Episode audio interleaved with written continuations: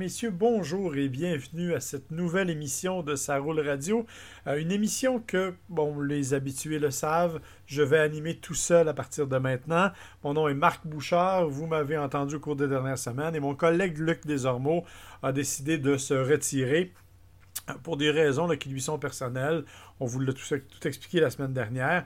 Euh, je vais quand même lever mon chapeau une fois de plus à Luc. C'est quand même lui qui a créé le podcast auto. Euh, bien sûr, Luc n'est jamais bien loin. C'est lui qui va m'aider notamment à Et je vais tout faire pour essayer de l'avoir comme invité à l'occasion.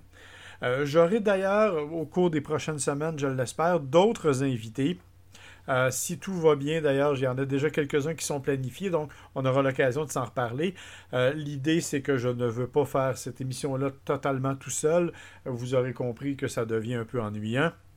Alors j'aime mieux essayer de voir s'il est possible d'avoir d'autres invités, ce qui ne devrait pas être trop difficile. Ceci étant dit, cette semaine, on a quand même une émission chargée. Euh, je vais entre autres vous parler de mon essai de la Mazda MX5 et du Chevrolet Equinox, deux essais que j'ai eu l'occasion de faire au cours des dernières semaines. Euh, et bien entendu, parce que c'était la semaine pour ça, parce que tout le monde ne parlait que de ça, euh, il fallait absolument que l'on parle de la nouvelle Chevrolet Corvette 2020. Une voiture qui a été dévoilée le 18 juillet en grande pompe à 22h30 heure du Québec en Californie euh, devant à peu près 1500 personnes, desquelles je ne faisais pas partie, je dois le dire. Euh, mais c'est tout à fait correct hein, parce que euh, se retrouver dans une grande salle devant un stage où il y a 1500 personnes et ne pas nécessairement voir la voiture, c'est peut-être mieux de la voir à distance. Euh, une voiture qui a fait couler beaucoup, beaucoup d'encre au cours des dernières semaines, des derniers mois même. Euh, on nous l'avait présenté avec des, des, espèces de photos espions, on l'avait camouflé de toutes sortes de façons.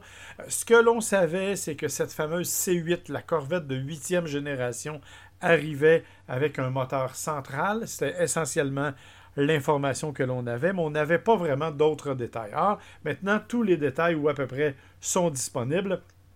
Et on a été honnêtement, en tout cas moi, j'ai été, j'avoue, favorablement impressionné. D'une part par la silhouette de la voiture.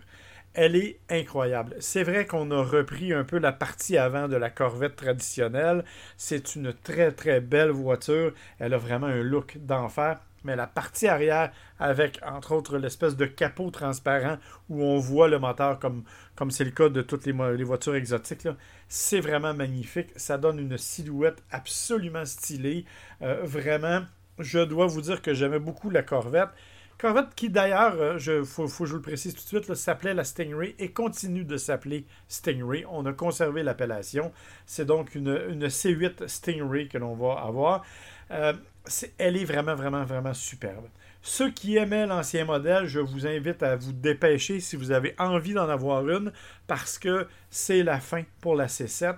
Euh, c'est terminé, même si on arrive vraiment avec quelque chose d'assez différent en termes de look, en termes de style et en termes de performance. Euh, on y reviendra. C'est clair que la C7, elle, va complètement disparaître.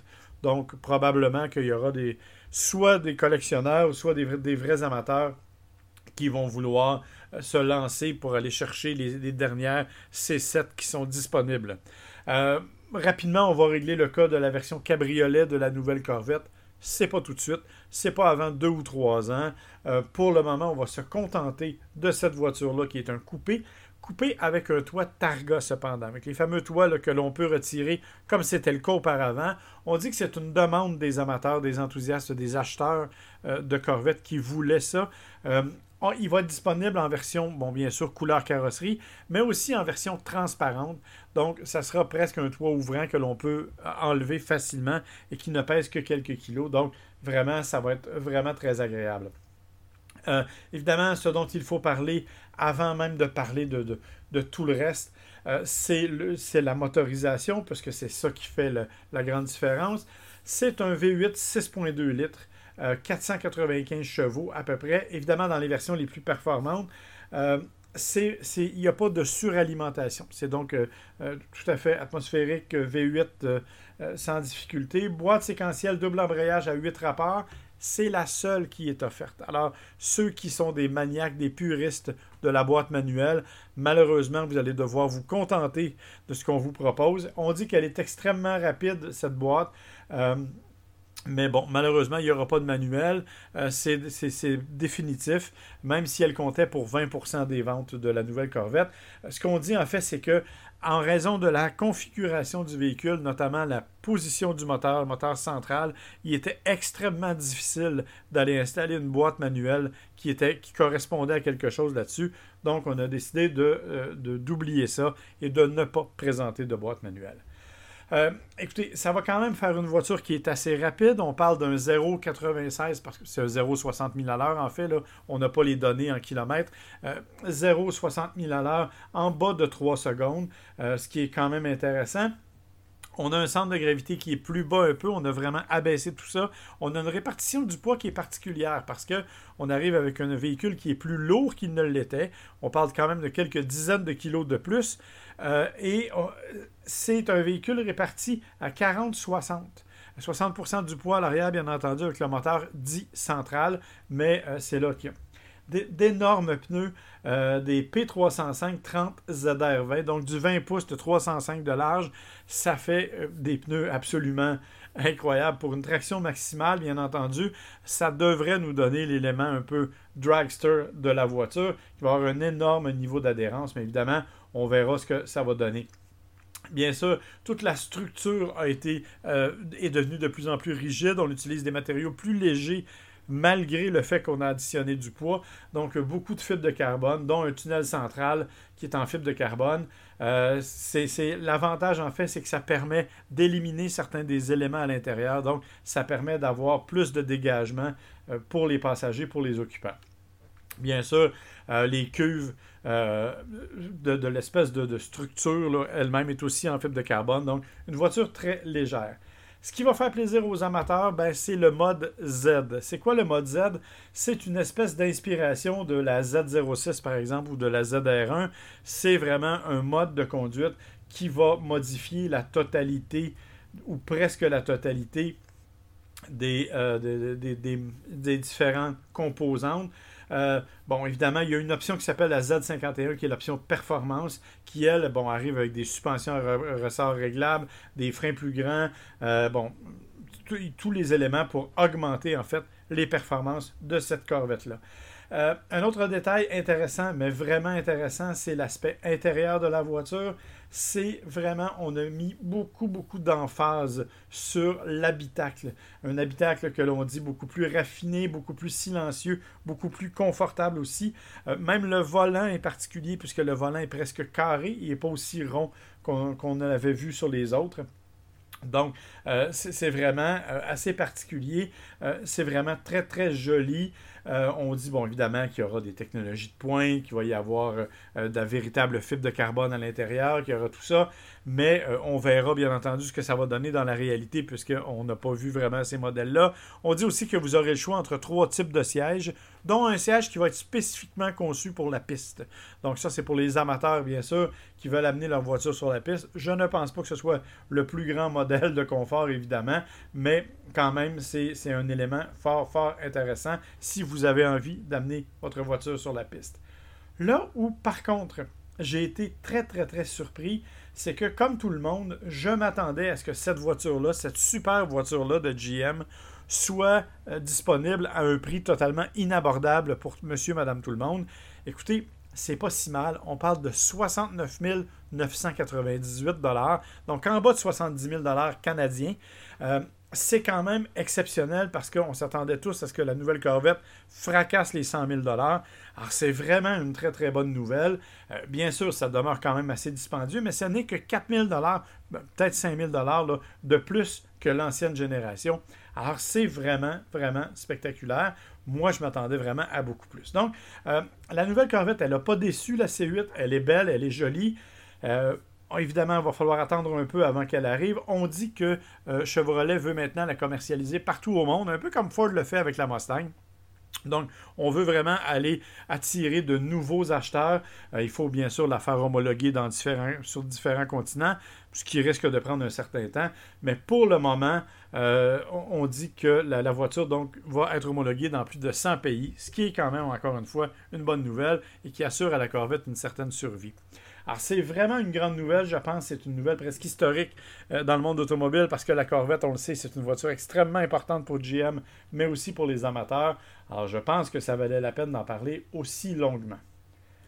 Ceci étant dit, il n'y a pas que les Corvettes dans la vie. Il faut aussi savoir d'autres nouvelles. Et il y en a une, entre autres, qui a retenu mon attention cette semaine, et c'est fait par euh, JD Power. JD Power, vous le savez, font toutes sortes d'études sur euh, euh, comment, euh, la, fiabilité des véhicules, après l'indice de qualité initiale et tout ça. Mais là, ils ont fait une étude que j'ai trouvée particulièrement intéressante qui s'appelle l'indice de loyauté. parce qu'ils ont décidé de savoir quels étaient les, les, les clients, si on veut, les plus fidèles à leur marque et comment ça jusqu'à quel niveau il l'était. Ah, c'est surprenant parce que euh, une, en fait, la compagnie qui ramasse la, plus haute note dans ce monde-là, c'est Subaru, imaginez-vous. Euh, la compagnie Subaru qui arrive au premier rang pour la loyauté. Écoutez, la loyauté, la façon dont c'est calculé, c'est pas compliqué. C'est on regarde quelle voiture vous avez, quelle voiture, quand vous avez changé, vous avez racheté.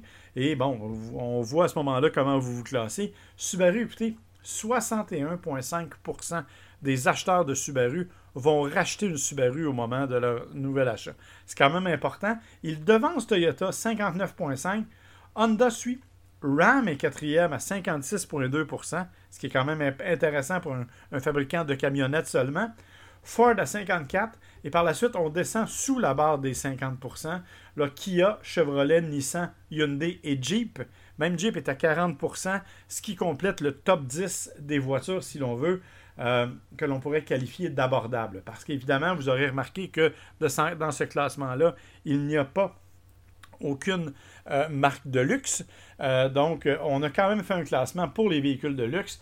Mais les véhicules de luxe, encore une fois, c'est étonnant parce que moi, je m'attendais que les propriétaires de véhicules de luxe soient définitivement plus proches de leur voiture et veulent se racheter ce type de voiture-là. Or, il semble que ce ne soit pas nécessairement le cas.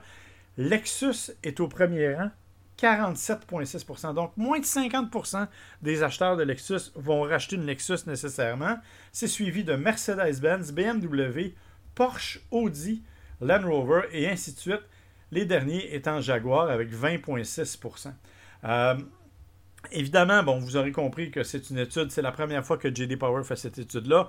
On verra donc ce que ça va donner au fil des ans, mais pour le moment, c'est quand même une bonne nouvelle pour certaines de ces marques-là, notamment Subaru. On savait que les gens qui achetaient une Subaru étaient fidèles, mais pas à ce point-là, et c'est donc une grande nouvelle. Enfin, dernière petite nouvelle avant de passer à autre chose, euh, Volkswagen qui a confirmé la disparition de la, euh, de, la Sportwagen, je pense que c'est bien connu, et de la All-Track.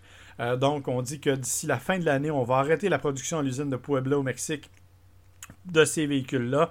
Par contre, la bonne nouvelle, c'est qu'on nous dit qu'il y aura trois petits VUS qui vont arriver au cours des prochaines, disons des deux prochaines années, euh, dont un, le Atlas Cross Sport, qui devrait arriver d'ici la fin de l'année, et bon, le ID Buzz, qui est la version électrique, qui devrait arriver l'an prochain, et un autre inspiré, en tout cas, on dit qu'il va utiliser les mêmes installations de fabrication que la Beetle au Mexique. Euh, donc, un petit véhicule que l'on dit inspiré du T-Rock, un petit VUS qui serait plus dynamique.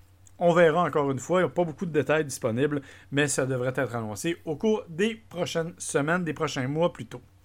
Euh, voilà qui met fin à cette première partie. On fait une petite pause et au retour de la pause, on vous parle de nos essais de la semaine. C'est le moment des essais de la semaine, comme on vous l'avait dit en début d'émission.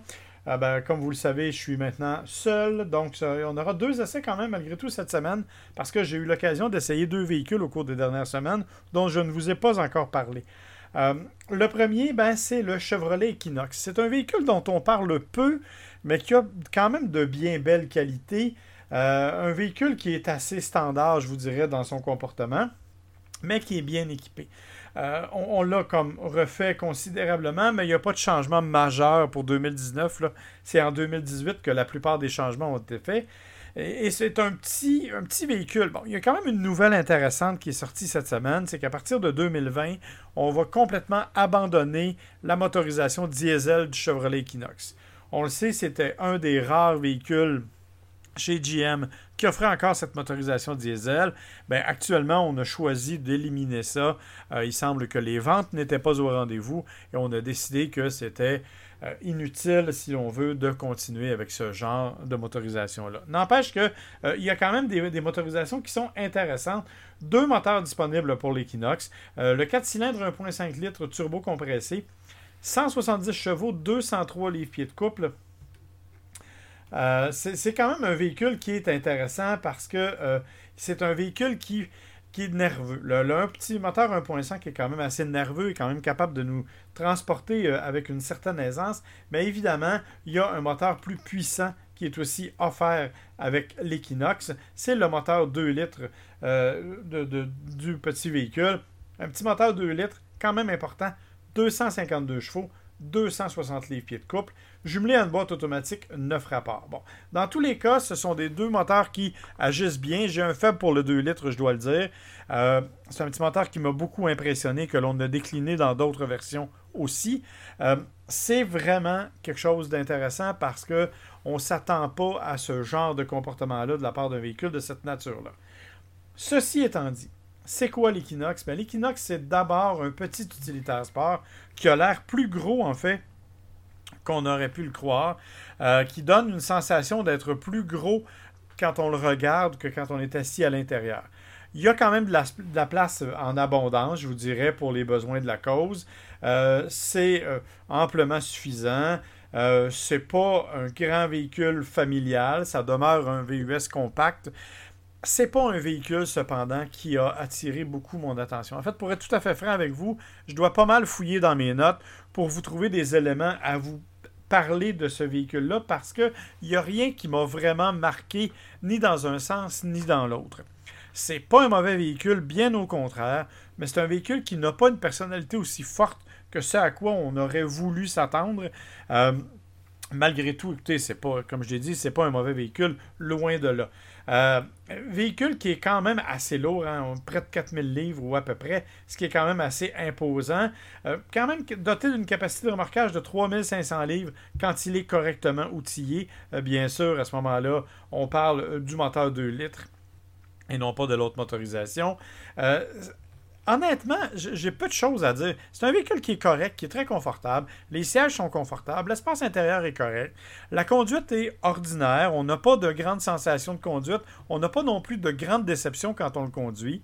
Euh, si on aime les produits GM, on va aimer l'interface multimédia qu'on nous propose. On va aimer la connectivité, bien entendu, parce que chez GM, on a décidé qu'on agissait beaucoup avec la connectivité. Donc, on est là pour ça. Euh, bien sûr, il y a le, Wi-Fi hotspot à l'intérieur. Ça, c'est toujours agréable de pouvoir se connecter au sein de sa voiture.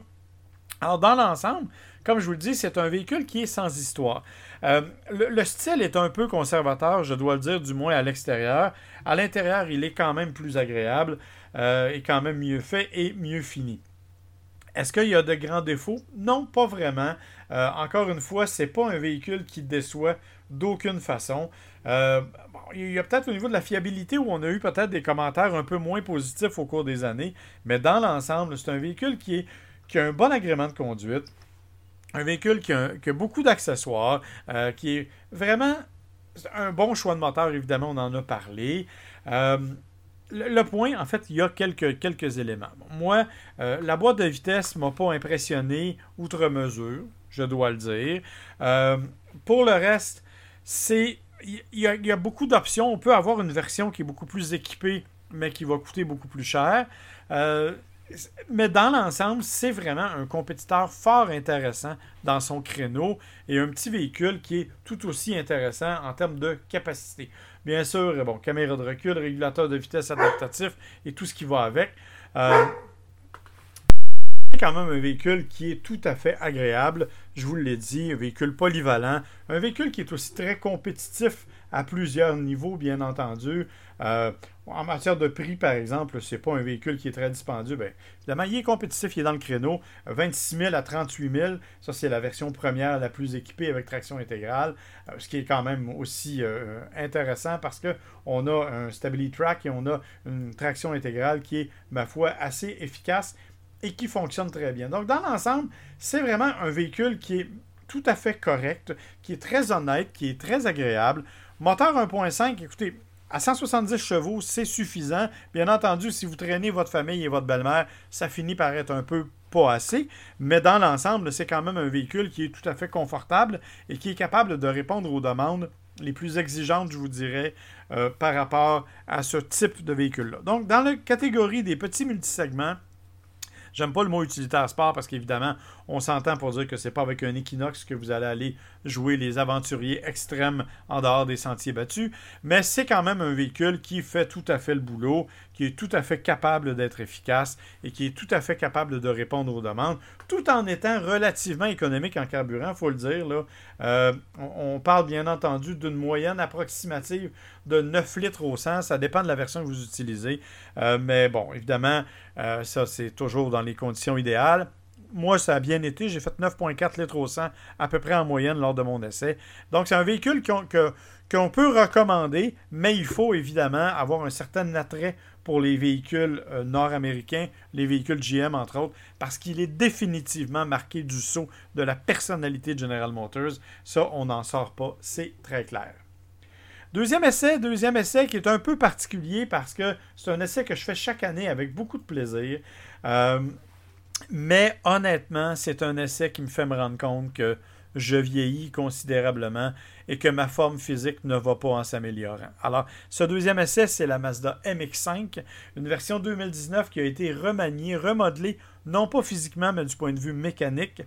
Sauf que je dois vous dire que j'ai trouvé mon essai plus difficile cette année. Euh, j'ai trouvé que l'accès à bord ne s'était pas simplifié et que malheureusement, ma souplesse légendaire commençait à prendre un coup. Donc, me glisser derrière le volant, qui n'est pas aussi ajustable que j'aurais voulu, euh, m'empêche d'apprécier vraiment tout ça. Une fois à bord, cependant, on n'a pas de problème. Mais pour la première fois, j'ai trouvé que l'ergonomie me dérangeait un peu. Alors qu'auparavant, j'aurais fait n'importe quel sacrifice pour être au volant d'une Mazda MX5, qui est un pur plaisir. Hein. On va le dire, là, Conduire une Mazda MX5, c'est un ensemble de sensations dont on ne peut pas se passer. C'est agréable, c'est le fun. Même si on roule pas vite, c'est le genre de véhicule qu'on n'est pas obligé de pousser à la limite, mais vraiment pas pour avoir du plaisir. Au contraire, ça nous donne des tonnes et des tonnes de, frissons, euh, peu importe le type de conduite que l'on fait. C'est vraiment de ce point de vue-là, c'est un agrément de conduite incroyable. Il faut dire que la voiture, elle est pensée pour ça. Euh, depuis le début, hein, depuis, on célèbre cette année les 30 ans de la, de, la MX5, qui aura d'ailleurs des éditions spéciales, mais euh, moi j'avais la version régulière. Et c'est vraiment une voiture qui est conçue depuis le début pour ce plaisir de conduite. Bon, les Japonais nous parlent de Jimba Itai. Jimba Itai étant euh, la, la, je dirais, en fait, la, traduction idéale, c'est quand l'homme ne fait qu'un avec sa monture. Vous aurez compris que ça fait référence à un cavalier et à son cheval, mais dans ce cas-ci, avec la MX5, on mise sur le même type de sentiment. C'est-à-dire que on essaie de nous faire dire qu'on euh, ne fait qu'un avec la voiture et la façon dont la voiture a été effectivement euh, conçue, c'est tout à fait ça. Euh, on est placé, on a placé la position de conduite un peu plus vers le centre de façon à limiter le roulis. Euh, la façon dont le châssis, dont la structure est montée, c'est vraiment fait pour empêcher, pour maximiser, si on veut, les sensations, tout en limitant les sensations désagréables. On a une visibilité qui est très bonne malgré la présence du toit, bien entendu. Évidemment, quand le toit est relevé, la visibilité arrière est un peu moindre, mais dans l'ensemble, ça va quand même très bien on a vraiment un véhicule qui est, qui est amusant, qui est agréable à conduire et qui, au bonheur, cette année, en plus, euh, nous arrive avec une augmentation de puissance. Parce que ça, c'est un des défauts que l'on que l'on donnait à la petite voiture, si vous voulez. 155 euh, chevaux, c'était un peu juste, même si elle nous procurait beaucoup de sensations, des freinages appuyés et une direction vraiment précise. Euh, on, espérait un peu plus. Or, cette année, on arrive avec un peu plus de chevaux. Euh, c'est pas énorme, bien entendu, mais on est quand même à 180, 188 chevaux de mémoire. 181 euh, chevaux, excusez-moi, un petit moteur 2 litres, 151 livres-pieds de couple. Évidemment, euh, c'est une modification de pièces internes qui a permis de faire ça. On n'a pas vraiment grossi le moteur. C'est vraiment dans la façon dont on a présenté la motorisation. Et ça nous permet de faire un 0-100 à peu près à 6,8 secondes, ce qui est quand même une nette amélioration par rapport à ce que c'était. Euh, c'est donc quelque chose où on a vraiment voulu peaufiner un peu ce qu'on avait déjà en main. On a changé aussi euh, la, fameuse flywheel pour éviter les vibrations, le volant moteur pour la voiture elle-même. Alors, euh, évidemment, on est encore dans une conduite fort agréable. Ceci étant dit, il y a quand même des éléments qui sont plus désagréables un peu, notamment au niveau de l'ergonomie, je vous en ai parlé. Euh, le coffre à gants qui n'existe pas, c'est un petit coffret qui est logé entre les deux sièges arrière. Ça, ça continue de me rendre un petit peu, euh, de m'horripiler un peu. les porte-gobelets aussi qui sont un peu étriqués qui sont pour le moment logés entre les deux sièges. On peut en déplacer un pour le mettre du côté passager, mais évidemment, vous devez être seul. Euh, l'espace de rangement qui, est littéralement minuscule. Euh, l'accès à bord, je vous en ai parlé. Donc, tout ça, ce sont des éléments qui, euh, il y a cinq ans à peine, ne me dérangeaient pas du tout, mais qui, avec l'âge peut-être et avec mon tour de taille qui gagne en grandeur, font que c'est peut-être moins agréable, moins intéressant pour moi. Mais une fois à bord, on a complètement oublié ces éléments-là. Vraiment, c'est un plaisir de conduire. C'est une voiture qui est, qui est un jouet duquel on ne saurait pas se passer. Surtout avec le toit. Moi, j'avais la version avec le toit souple. Il existe bien sûr la version avec le toit rigide, la fameuse RF, qui est beaucoup plus chère. Mais moi, j'avais la version avec le toit souple toit souple que l'on peut enlever d'une seule main, facilement, sans difficulté. Ça, ça a été bien fait. Et bien sûr, il y a le look dont je n'ai pas parlé. Le look qu'on a changé il y a quelques années. Euh, que, je trouve absolument magnifique. C'est vraiment une très très belle voiture qui s'attire encore l'admiration des gens. Euh, c'est vraiment une auto que, euh, comment je pourrais dire, c'est une auto qui attire encore les regards. Les gens aiment cette voiture-là et la trouvent belle elle est quand même pas donnée. On parle de 32 000 à 45 000 à peu près selon le genre de voiture. Euh, parce que, bon, comme je vous dis, il y a la version RF. C'est vraiment une auto que moi j'aime énormément cependant. C'est encore un coup de cœur, malgré ses petits défauts qui me sont plus liés à moi qu'à elle. C'est encore un coup de cœur euh, duquel je ne saurais me passer. Euh, donc la Mazda MX5, une bonne voiture, une voiture qui bénéficie d'une bonne augmentation de puissance cette année. Ça paraît, ça fait du bien et on l'aime beaucoup plus maintenant. Alors c'est une très très bonne voiture. Alors voilà qui met fin à cette euh, émission de cette semaine. Je vous remercie d'avoir été avec moi. Euh, bien sûr, vous pouvez toujours nous suivre, me contacter à info vous pouvez aussi venir me, voir sur ma page Facebook Marc Bouchard, la page Facebook de Saroule Radio aussi qui est toujours disponible émission chaque. Donc, on est très heureux de savoir que vous êtes avec nous. Euh, Luc n'est pas là, mais c'est quand même mon ange gardien. C'est quand même lui qui va me donner un coup de main pour la suite des choses. Alors, je vous remercie et je vous dis à la semaine prochaine.